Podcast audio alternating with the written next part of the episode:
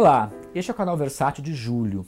O principal lançamento do mês é a arte de Jacques Rivette, um destaque com dois filmes em dois DVDs e mais de uma hora de extras, incluindo depoimentos produzidos pela própria Versátil com o crítico Francis Wagner dos Reis, que foi o curador da retrospectiva do Jacques Rivette no CCBB em 2013.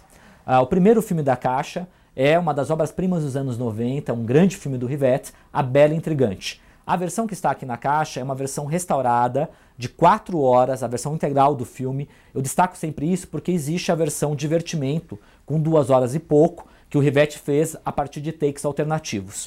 Uh, o filme é baseado livremente uh, numa novela do Balzac, A Obra-Prima Ignorada. E o Balzac tem uma relação muito íntima, né, a obra do Balzac, com o Rivette, que voltaria a adaptar o Balzac, inclusive, uh, no Duquesa de Langeais, que a Versátil lançou na coleção Folha Grandes Livros do Cinema. Uh, esse filme, O Bebel Intrigante, é um filme sobre o processo de criação artística. Num primeiro nível, é a trama que é o que a trama mostra. É um pintor, né, veterano, que vai, reto vai retomar uma obra que ele considera que vai ser a obra-prima dele com uma modelo jovem. Ele é casado com uma, com uma, uma modelo dele anterior e essa modelo, que está posando agora para ele, tem um namorado que é um pintor aprendiz. Então a relação dessa, a dinâmica entre essas quatro personagens e o processo de criação dessa tela, que é a bela intrigante do título, é que uh, possibilita ao Rivette a fazer uma análise sobre a arte, sobre a vida, né, de uma maneira brilhante, com uma mise-en-scène assim que é uh, realmente sensacional. É um grande filme do Rivette com muitas camadas, com muitos sentidos, uh, com um trabalho com um tempo uh, muito interessante. Nos extras tem um depoimento do Rivette em que ele fala da gênese do filme, fala da, da, do divertimento, que é a versão alternativa, e os roteiristas que pontuam uh, muito bem as questões enfrentadas durante o processo da, da adaptação do Balzac. No disco 2, nós temos Um Passeio por Paris, que é um filme do Rivette também muito importante, de 1981, Uh, que o próprio título já remete para nós ao primeiro longa do Rivette, o mítico Paris nos Pertence, que foi um filme muito importante da novela Vague, que está na caixa da novela Vague da Versátil. É a ideia do que? De uma conspiração, né, do mistério, do jogo, né, e a cidade de Paris como personagem. No elenco nós temos uma atriz fetiche do Rivette, a Ogier, né, que inclusive também contribui com o roteiro, e a filha dela, a Pascal Ogier, né, que contracena com a mãe, que infelizmente Pouco tempo depois desse filme, ela viria a falecer de overdose. Ela chegou a trabalhar, inclusive, ah, os cinéfilos vão lembrar, do Noites de Lua Cheia do Eric Romer. Então essa caixa, gente, é uma grande oportunidade de conhecer duas obras essenciais de um grande mestre da novela vague que é muito pouco falado aqui no Brasil. É um dos jovens turcos e merece, merece ser mais conhecido. Uh, nós temos lançamento individual, uma edição definitiva do Kaidan, As Quatro Faces do Medo. Atentem ao sentido de Kaidan. No japonês, Kaidan é histórias de fantasma. E esse filme é justamente isso. O Masaki Kobayashi, que é um mestre do cinema nipônico, né, do Harakiri que nós lançamos, do Rebelião, do Guerra e Humanidade, o que ele faz? Ele pega e filma, é uma antologia, é um filme antologia, são quatro contos, quatro histórias de fantasma. Essa versão, ela, ela é restaurada, integral, com as quatro histórias, tem três horas. Né? É importante destacar isso, né? O filme ganhou o grande prêmio do júri no Festival de Cannes uh, e tem um trabalho uh, muito interessante com a cor. É uma experiência estética inesquecível, porque ele trabalha um registro antinaturalista da cor, né, que antecipa as composições visuais do filme, que parece uma pintura, antecipa inclusive o que o Kurosawa iria fazer anos depois com o Han e com o Kagemusha. Uh, é interessante destacar os extras, que você tem uma entrevista com uh, o próprio Kobayashi, entrevistado pelo Masahiro Shinoda, uh, com assistente de direção. Então, vários aspectos dessa produção lendária são explorados nesses extras.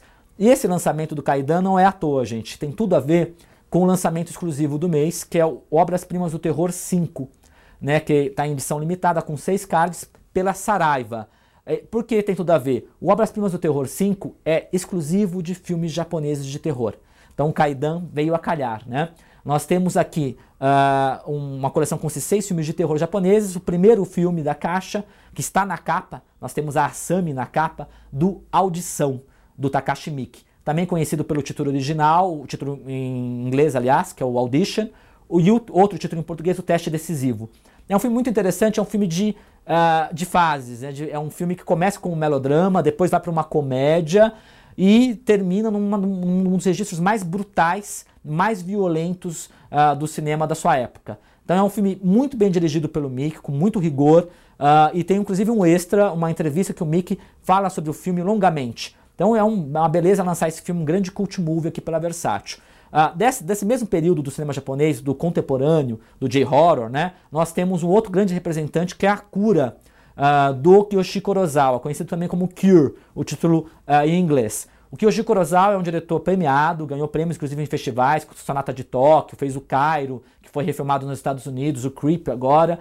Ele é um filme que lembra muito o Seven, né? Então é um filme de serial killer uh, e que trabalha muito bem a questão psicológica, né, o desenvolvimento de personagem, a fluidez narrativa. É um diretor realmente brilhante, que é muito reconhecido no exterior e que é muito pouco comentado aqui no Brasil. Então esses dois representam o J-horror, o horror contemporâneo.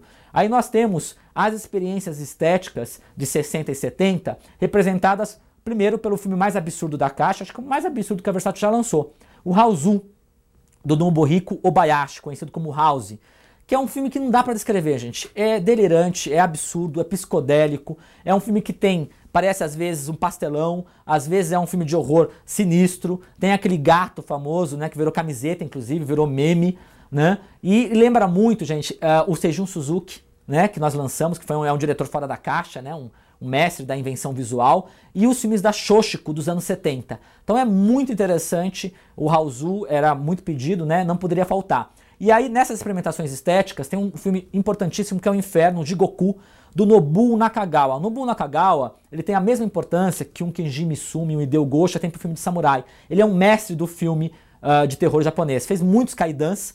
Esse filme aqui é quase todo ambientado praticamente no inferno. Um trabalho muito poético, um uso da cor, como o próprio Kobayashi faz no Kaidan. Né? E é um filme importante. E o Nobuo Nakagawa, em qualquer antologia de terror japonês, não pode faltar. Então ele representa esse grande diretor do horror japonês. Uh, aí nós temos dois clássicos que representam a tradição do kaidan japonês no seu auge, né? nos anos 60, é, de um grande diretor, o Kaneto Shindo, que ganhou prêmio, inclusive, com a Ilha Nua. Ele dirige esses dois filmes, o Onibaba, Mulher Demônio, também conhecido como Onibaba, Sexo Diabólico, e o outro filme que é o Kuroneko, ou Gato Preto. Os dois filmes são filmes de época, se passam é, na era Tokugawa, no Japão, são filmes de, uh, de históricos, uh, em que você tem esse trabalho uh, da história de fantasma, uma fotografia preto e branco muito contrastada, e também tem uma tensão, não só de violência, uma tensão sexual muito forte que perpassa esses dois filmes. São dois grandes filmes também não poderiam faltar em qualquer antologia, em qualquer retrospectiva de filme japonês de terror, tá? O Gato Preto, estão o Gato Preto e o, e o Onibaba. Uh, aí nós temos um outro exclusivo do mês que também tem um pouco de terror, é claro, de um grande mestre, que é o Cronenberg Essencial. É um exclusivo da, da, da Livraria Cultura, é o terceiro volume da coleção, quatro filmes em dois Blu-rays e mais de duas horas de extras, é uma edição limitada com quatro cards. Nós temos o Videodrome, que tem muitos extras, inclusive comentário em áudio com uh, o David Cronenberg, que é a obra-prima, a obra máxima do Cronenberg. Aí nós temos o Mistérios e Paixões, que é baseado no Burroughs, uh, que também está restaurado, tem um making-of muito interessante com depoimentos do próprio Burroughs. Os Filhos do Medo e Calafrios, que são menos comentados, mas são grandes filmes do Cronenberg. Os Filhos do Medo, realizado em 79, é, antes dos Scanners, e que está inclusive restaurado aqui, que tem o Oliver Reed e a Samantha Eager, que é um filme de terror mesmo, e um outro filme dele que é o Calafrios, que não é o primeiro longa dele, mas é considerado, é um marco na carreira do Cronenberg, que uh, o tema da mutação, as coisas que ele já vai explorando aqui, atinge o seu apogeu nesse primeiro momento, e é um filme que explora a questão também sexual muito forte, que também é, muito é, central na carreira do Cronenberg, que é considerado não só o mestre das mutações né, corporais, mas também o mestre do terror venéreo. Então esse filme trabalha muito bem isso. Né? Uh, aí nós temos, uh, no mês de agosto, uh, pela Versátil a arte do Dreyer, né, do Carl Theodor Dreyer, o maior diretor da série, um mestre do cinema, aqui representado uh, com inéditas versões restauradas de quatro dos seus grandes filmes: A Palavra, O Vampiro, também conhecido como Vampir, Gertrude e Dias de Ira, em vários extras, né? E nós temos uma edição individual do A Paixão de Joana Dark, um dos maiores filmes da história do cinema, uh, que está também apresentado aqui numa inédita versão restaurada em duas velocidades, 20 e 24 quadros por segundo e ainda também com extras.